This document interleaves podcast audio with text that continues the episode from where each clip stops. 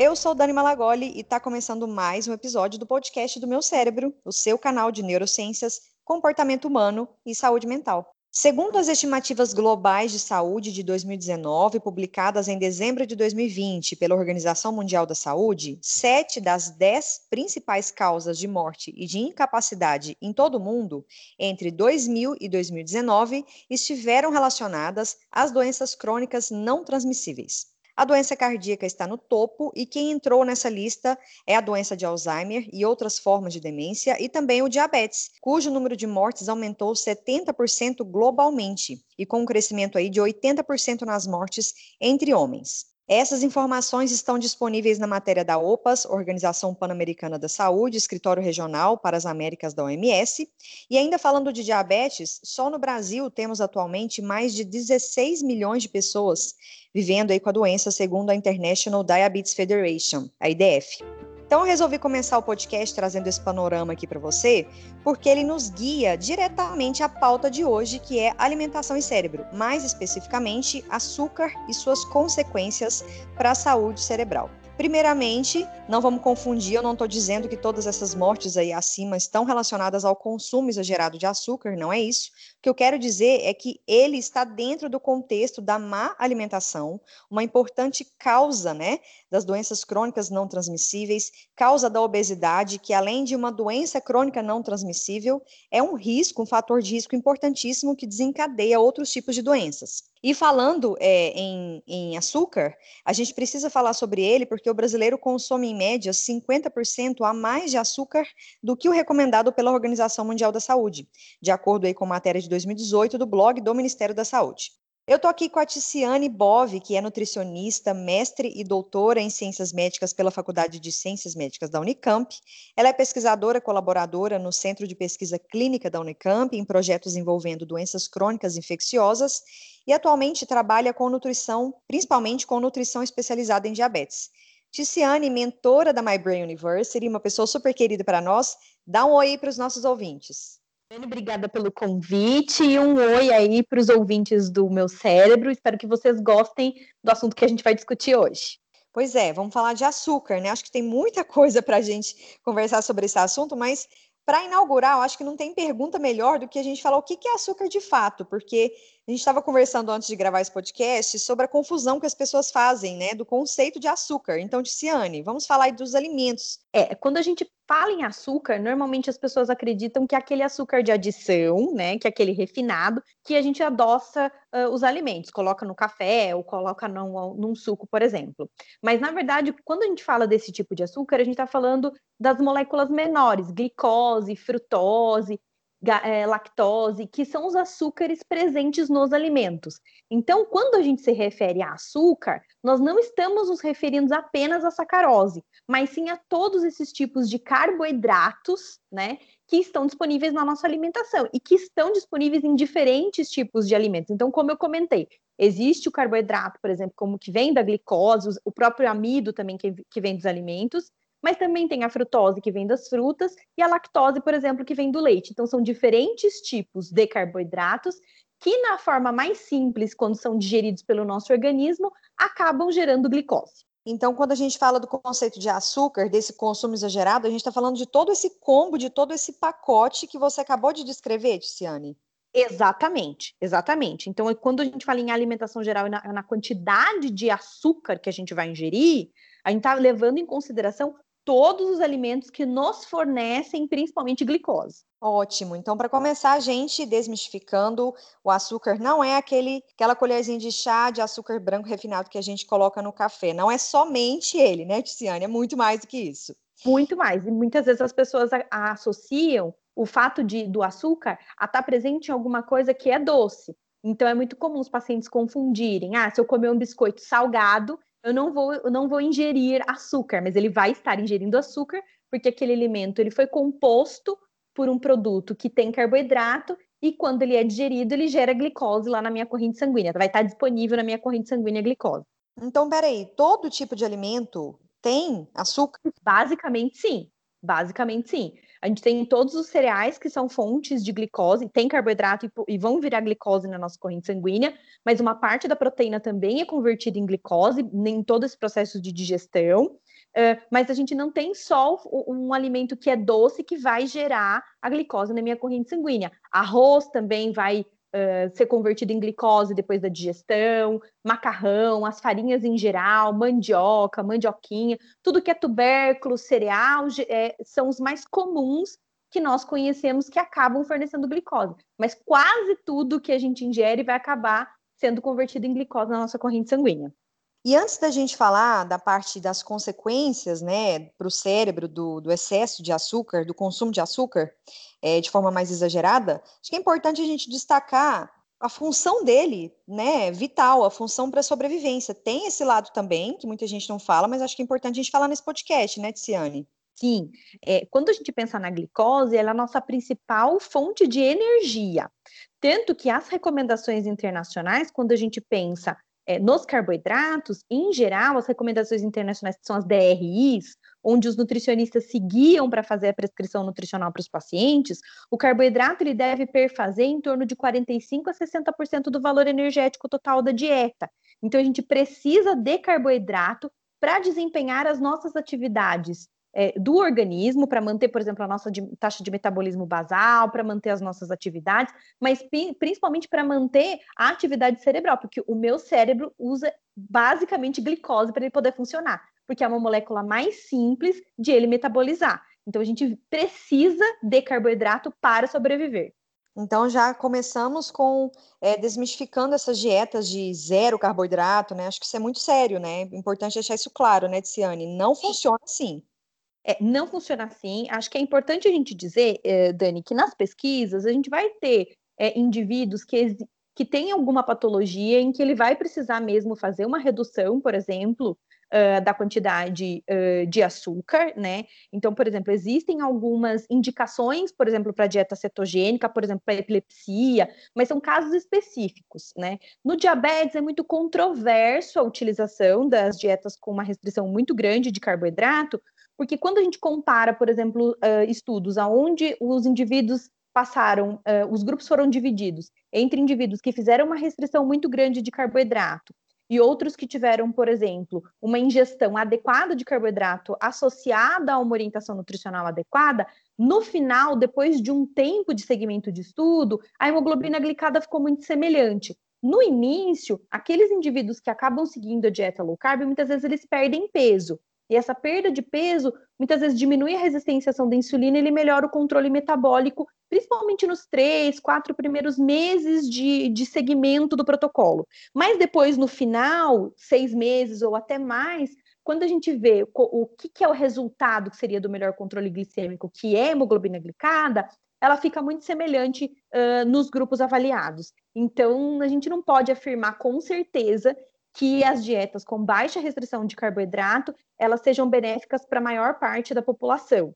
E existem uh, nos trabalhos os bons respondedores e os maus respondedores de dieta. Então, não dá para a gente afirmar que existe uma dieta específica que a restrição de carboidrato vá ser o componente principal para a melhora da qualidade de vida do indivíduo. Ótimo. E, Ticiane, o que, que a gente é, tem hoje de recomendação da OMS, né? É, de consumo ideal de açúcar por dia. Traduz aí para a gente, porque eu trouxe uhum. aí, né, segundo a Organização Mundial de Saúde, que o brasileiro consome em média 50% a mais de açúcar do que o recomendado. Então, uhum. o que, uhum. que é recomendado, enfim? Essa recomendação de açúcar, aí nós já estamos falando do açúcar de adição, e do, por exemplo, doces, bebidas açucaradas, muitas vezes um suco de fruta, que a gente possa vir a ingerir. Mel, por exemplo, isso está incluso nessa é, recomendação de açúcar. Uh, a recomendação da Organização Mundial da Saúde e dos guias alimentares, por exemplo, americano e brasileiro, são de em torno de 10% do valor energético total da dieta, porém com uma ressalva da OMS para redução para 5%, exatamente por esses dados que você acabou de falar. Então a população ela vem aumentando de peso conforme os anos foram passando, a industrialização foi acontecendo, os alimentos foram ficando cada vez mais refinados, os casos de obesidade começaram a aumentar no mundo. Então a recomendação hoje ela perfaz entre 5 e 10% do valor energético total da dieta que aquele indivíduo vai consumir. Ou seja, ele pode consumir o açúcar de adição ou um doce, desde que isso não represente um percentual muito grande da alimentação dele. E 10% equivale ao quê, se a gente falar em, em colheres de chá, por exemplo? Então, vai dar, por exemplo, numa dieta de duas mil calorias, vai dar o equivalente, por exemplo, a cinco, aproximadamente 5 colheres de chá de açúcar. Né? Se a gente for pensar em açúcar mesmo palpável, né? Vai dar um, um, um, pedaço de chocolate maior, um doce que você vai consumir, mas aí a gente tem que lembrar que se eu adiciono açúcar no meu café, se eu for comer um doce, eu vou ter que balancear isso ao longo do dia, porque aí eu não vou ter esse exagero de açúcar. A questão, Dani, é que boa parte uh, das pessoas acaba consumindo produtos industrializados. E nesses produtos industrializados eu tenho uma adição de açúcares que faz com que a porcentagem de açúcar naquele alimento seja muito grande. Então, por mais que você não adicione muitas vezes açúcar no seu dia a dia, você está consumindo indiretamente. Um dos exemplos são, por exemplo, xarope de glicose, xarope de frutose, a própria sacarose que é colocada nos alimentos para dar textura, sabor e fazer com que aquele alimento seja mais apelativo e tenha um consumo um pouco maior. Então a questão não é o açúcar muitas vezes que eu coloco no meu cafezinho de manhã, mas sim os outros produtos que eu consumo ao longo do meu dia que são extremamente industrializados, onde eu tive uma adição de açúcar e isso acaba contabilizando uma quantidade maior no final do dia. Entendi. E quando a gente fala na atuação desse açúcar no cérebro, por que, que é, ele, é tão, ele é tão viciante? Essa composição desse açúcar que você está dizendo, dos alimentos industrializados, Ticiane, como que ele age no cérebro? Por que, que né, as pessoas têm dificuldade de parar de ingerir, né? Como, como mostra a pesquisa que você inclusive me mandou, né? Que você pode citar aí, uhum falando sobre essa relação? É, acho que é importante a gente diferenciar, porque até os próprios os trabalhos, eles ainda eles têm uma divergência nessa questão de se o açúcar vicia ou o açúcar não. É, alguns trabalhos mostram que, teoricamente, alguns alimentos ou o próprio açúcar, ele teria um potencial de uh, atingir o nosso sistema de recompensa, ativar o nosso sistema de recompensa, assim como, por exemplo, o álcool drogas. Outros trabalhos não acreditam que os alimentos ele teria esse potencial eles acreditam muito mais em um vício em comer do que necessariamente um vício na, em um determinado alimento. Mas o que, que a gente pode falar especificamente do açúcar? É, Para nossa sobrevivência, a, a gente precisa de energia de uma maneira em que a gente consiga mais rápido, né? Principalmente pensando nos nossos antepassados, onde a gente precisava de energia para fugir de um animal, para poder conseguir comida. Então, tu, todos aqueles alimentos que tinham uma alta densidade calórica proveniente do carboidrato e de gordura, eles são preferidos por nós. Então, é, é meio que instintivo a gente buscar esses alimentos. O que, aconteceu com ao longo, do, ao longo dos anos e ao longo da industrialização?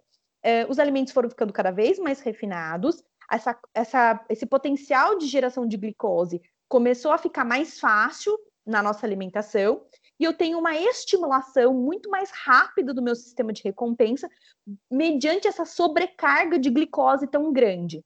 Alguns trabalhos mostram, inclusive, que existe uh, até uma tolerância, Dani. Então, por exemplo, se aquele indivíduo consome altas doses de uh, alimentos ricos em carboidrato e ricos em gordura durante muito tempo, vai ter um limiar que aquela quantidade que ele consome não vai mais estimular o sistema de recompensa como estimularia antes. Então, ele passa a consumir cada vez mais para sentir a mesma sensação de recompensa. Então, é este o grande problema que a gente está tentando resolver agora.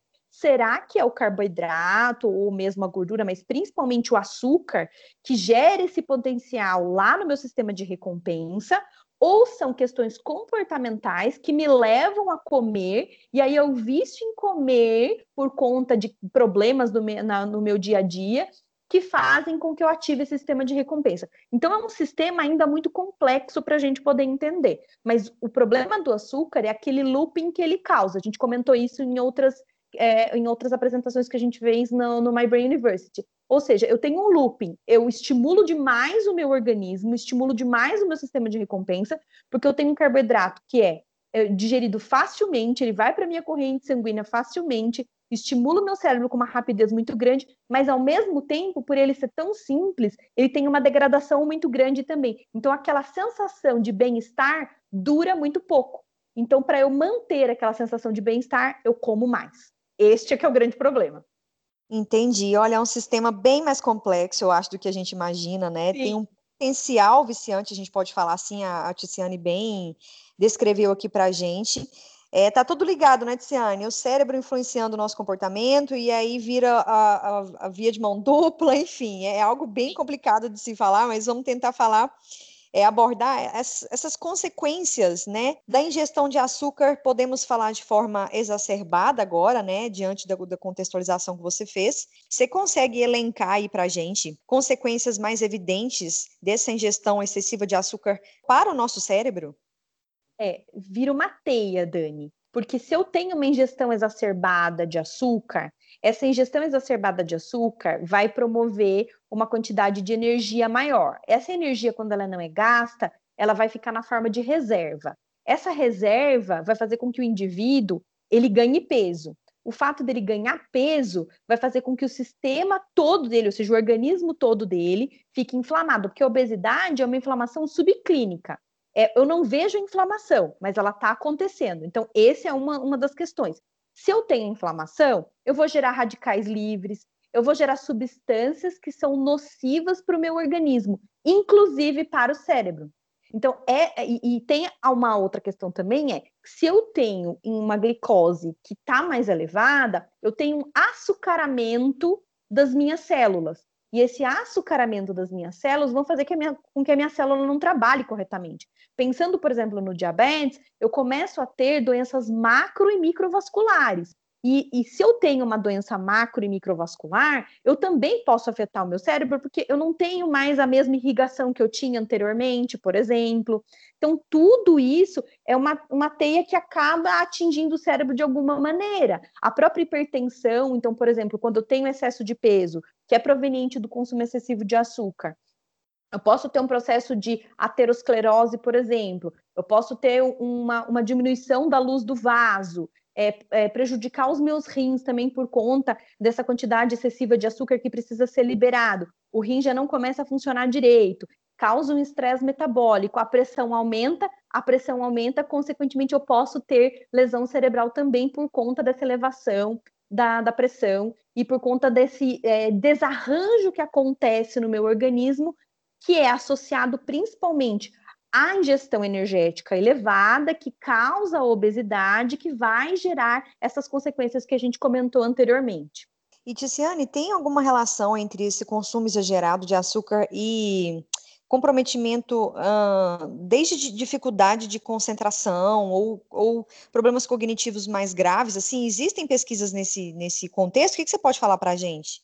Tem. Algumas pesquisas, Dani, mostram que, por exemplo, esse, quando existe uma sobrecarga de glicose nos indivíduos, é, alguns trabalhos mostram e que esses indivíduos têm dificuldade de memória, dificuldade de concentração, exatamente por essa exacerbação do sistema de recompensa. É como se o açúcar ele funcionasse de uma maneira em que eu estimulo demais e o fato de eu estimular demais eu não consigo prestar atenção em outras coisas.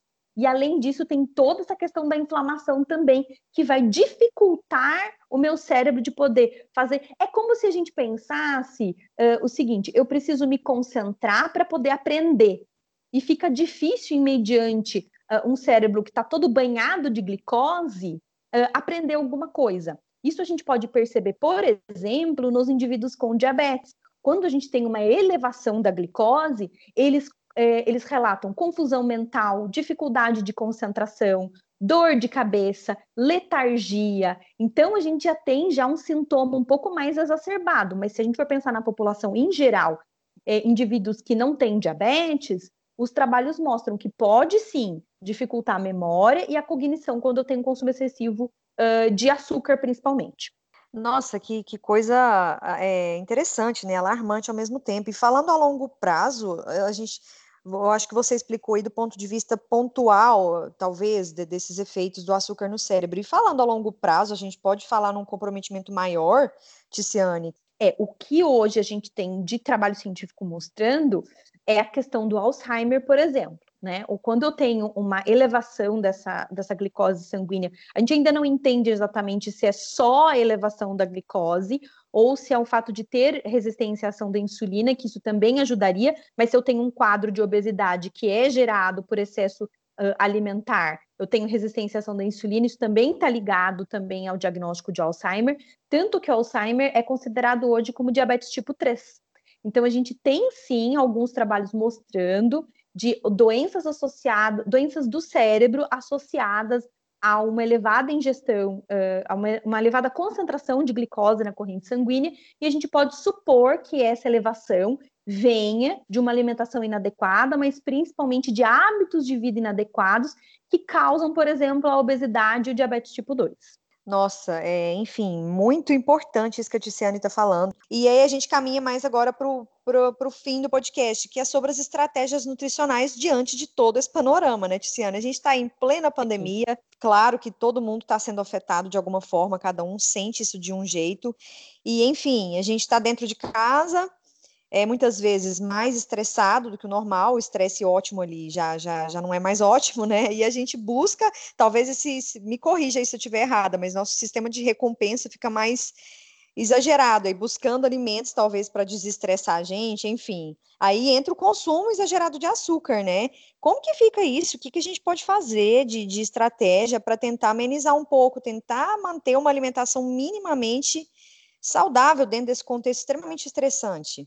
Sim, é, a, a, tanto que os dados do próprio IBGE mostraram, por exemplo, que o consumo de macarrão, de leite condensado, de chocolate aumentaram muito durante a pandemia. Então, o fato de estarmos estressados nos faz buscar uma forma de produzir serotonina. Então, se a gente está chateado, a gente vai atrás de alguma coisa que nos dê prazer. E comer é uma coisa que dá prazer. Isso não é um problema. Mas na situação em que a gente está vivendo agora, fica mais complicado porque a gente não tem mais o mesmo gasto energético para poder compensar isso que a gente come. É, quando a gente pensa em estratégia nutricional, a gente está pensando em manter uma alimentação o quanto mais natural for, melhor. Porque veja, Dani, se eu tenho uma alimentação que ela é natural, esse carboidrato ele vai estar tá associado, por exemplo, a uma fibra, onde eu vou ter um menor impacto glicêmico, ou seja, aquela curva que a gente, vamos imaginar que é uma curva onde eu tenho ascendência, né, da, dessa disponibilidade de glicose, ela não é tão intensa quando eu como um alimento que tenha fibra, por exemplo. Então, se eu for preferir um carboidrato, que seja um carboidrato integral, se eu for consumir, por exemplo, uma fruta, eu não vou descascar essa fruta, eu vou comer essa fruta com a casca quando possível. Eu vou associar, por exemplo, um carboidrato a uma fonte de gordura saudável, uma fonte de proteína saudável, porque eu vou lentificar a absorção desse carboidrato. Então, o impacto que ele causa na minha glicemia é diferente de quando eu como um alimento que tem um impacto glicêmico mais elevado. Então, se eu for tomar, por exemplo, uma lata de refrigerante, para você ter uma ideia, uma, uma lata de refrigerante tem o equivalente a sete pacotinhos de açúcar daquele de 5 gramas. É muita coisa. Mas se eu pegar, por exemplo, num horário em que eu vou tomar um refrigerante, eu vou tomar um suco diluído em água, por exemplo, um suco de fruta. Eu tenho menos impacto glicêmico. Aí eu fazendo essas trocas, a chance de sobrar mais energia, disso ser convertido em gordura e aumentar o peso é menor. Fracionar mais vezes as refeições ao longo do dia. O que nós perdemos durante a pandemia e que talvez as pessoas precisem resgatar é rotina, Dani. Rotina para acordar, rotina para comer e pensar na estrutura alimentar como algo que seja variado, que, se possível, tenha mais alimentos integrais, mas principalmente mais verdura e legume. As verduras e legumes têm fibras que vão ajudar nessa questão do impacto glicêmico, mas elas também têm pouco carboidrato. Então, isso faz com que eu me sinta saciado, mas ao mesmo tempo não estou dando aquela sobrecarga de glicose no meu organismo. Então, se a gente for pensar aí em, em estratégias simples, é tenha uma alimentação mais natural possível, aumente o consumo de verduras e legumes, e se você for comer um doce, come esse doce com consciência, ou seja, eu não vou ficar restringindo muito para depois eu ir lá e comer uma barra de chocolate sozinho. Então, distribua isso durante a semana. Se puder passar por um acompanhamento nutricional, isso também te ajuda. E até repensar o que me faz ficar estressado, para eu não é, compensar isso na alimentação. Porque nessas situações em que nós estamos vivendo agora, e até mesmo em outras anteriormente, a gente busca comida como refúgio, ou até mesmo como anestésico para algumas situações. Então, ressignificar a comida também ajuda a gente a lidar melhor com ela e lidar melhor com o consumo. Perfeito, Ticiane. Eu acho que é, não tem jeito, gente. É buscar é, metas, né, hábitos que você consiga cumprir e devagar. Se você não sabe como fazer isso, tem o primeiro podcast do meu cérebro que é sobre hábitos, que a gente mostra a complexidade desse processo, mas que é possível. Enfim, a gente precisa, né, buscar bons hábitos se a gente quiser um cérebro saudável. Mas assim, é tentar realmente isso que o Tiziane falou de, da rotina, eu acho super importante. Eu mesmo estou nessa luta de tentar manter uma rotina que eu tinha antes da pandemia, e muitas vezes eu, assim, cometi altos deslizes na alimentação, de comer, assim, doces, eu falo, meu Deus, eu não comia isso antes da pandemia, então, assim, não é fácil, mas a gente precisa dar um jeito, e a Tiziane mostrou isso aí, né, os efeitos a curto e a longo prazo desse consumo é, exacerbado de açúcar, não é brincadeira, né, então, para isso que a gente está aqui de novo falando sobre esse assunto, é difícil mudar, a gente sabe, a gente sabe muito sobre isso. Na My Brain a gente fala sobre essa complexidade que é o cérebro, né, Ticiane? Mas é possível, né? É a reflexão que eu deixo. Qual a reflexão que você quer deixar diante de tudo isso, dessa relação cérebro, alimentação, cérebro de novo? É, eu acho que acho que se, eu, se a gente pudesse pensar numa reflexão, é pensar é, o quanto que o alimento ocupa espaço na sua vida e o que ele representa. Então, se você está buscando o alimento como uma forma de compensação, isso vai te prejudicar de alguma maneira na sua saúde. Então, ter uma boa relação com a comida te faz buscar a comida para suprir as necessidades do seu corpo. Nesse momento, você não vai ficar tão preocupado se aquele, se você vai comer um chocolate, porque naquela hora aquele chocolate vai ser plausível, né? Ele vai ser viável naquele momento. Mas a partir do momento em que você enxerga comida como algo para suprir uma necessidade sua que está faltando de outra parte, aí as coisas começam a virar, Dani, um novelo de lã todo emaranhado que nem você vai entender. Então a gente pensar o, co, o que a comida significa para mim e como ela está inserida no meu dia a dia. Muito mais do que a gente ficar falando assim, coma três castanhas ao longo do dia, por exemplo, para uhum. melhorar a qualidade da nossa alimentação e para favorecer o nosso cérebro, né? Acho que a gente precisa primeiro ir no cerne da questão indo no cerne da questão, a gente mesmo vai começar a ter escolhas mais saudáveis.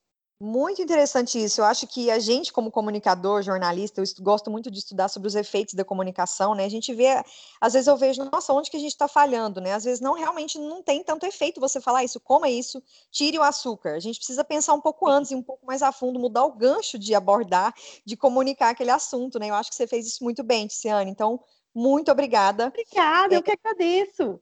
Foi ótimo, achei ótimo, achei assim, de alto nível o conteúdo.